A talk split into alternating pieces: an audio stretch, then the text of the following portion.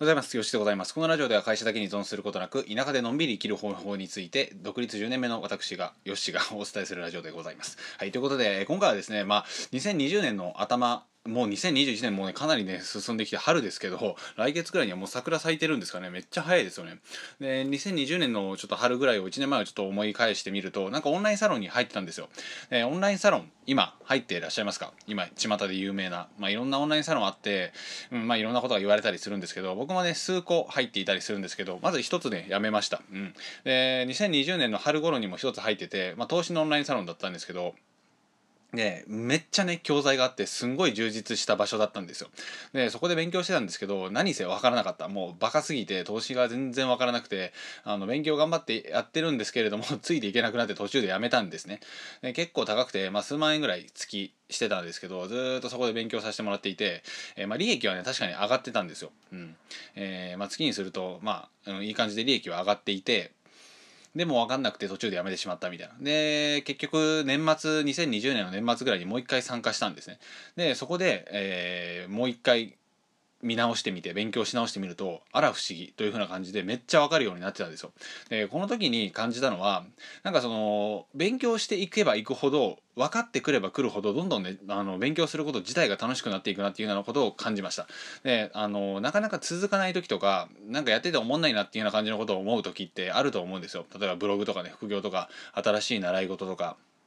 あとはスポーツとかもそうですかね、うん。えー、そういう時にねあの一番大切になってくるのはやっぱ勉強不足があの理由となってるパターンっていうのがめっちゃ多いですのでここはね本当にあのなんて言うんだろうね、まあ、注意じゃないですけど、えー、学ぶことをやめてしまうと多分分かんなくなっていってしまって全部続かないみたいなことになると思うんですね。なので分かっていくと楽しくなっていくんだけれども分かんないまま進んでいくと全然楽しくなくて100%やめるっていうような感じになると思います。でそういう時はあの僕みたいに一つ休んでみるっていう風なのも手かなと思います。例えばオンラインサロン一回やめてみるとかね。あとは他のことやってみるとかっていう風なのもいいと思うんですけどやっぱね一回は突き抜けるぐらい勉強しまくるっていう風なのがいいかなと思います。で動詞もね全然分かんなかったんですけどやっぱ勉強していくと徐々にねこのチャートが見えてくるようになるんですよね。うん。で、まあ、もちろんその年間単位での利益はまだビビたるものなのでまあでもあの年間で勝ち続けるっていう風なのも結構良かったりするぐらいなので少しずつレベル上がってきてるのかなと思いながらも調子に乗ることなく勉強しまくって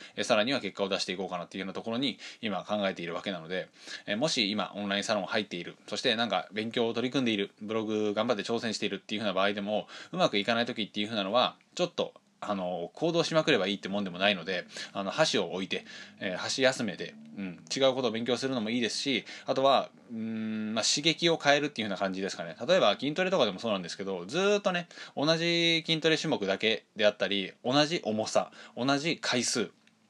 同じ休憩時間だとねマンネリするんですよ。つまり体がその刺激になれるんですね。なので成長が止まるっていうような感じになるのでぜひね刺激を変えるっていうようなことをやってみてほしいなと思います。え Kindle だったら僕は重りを足します。え必ず重りを足して必ず1回多くやるんですね。前回よりも。前回よりも必ず1回多くやる。またはあの休憩時間を短くする。これ俗に言うねプログレッシブオーバーロードなんて言ったりするんですけどそれをね日常的にも取り入れていくのがいいかなと思います。例えばブログを書いていっている、えー、でもなかなかうまく、えー、成果に結びつかない。ってことはブログを毎日更新していることからちょっと遠ざかってみるとか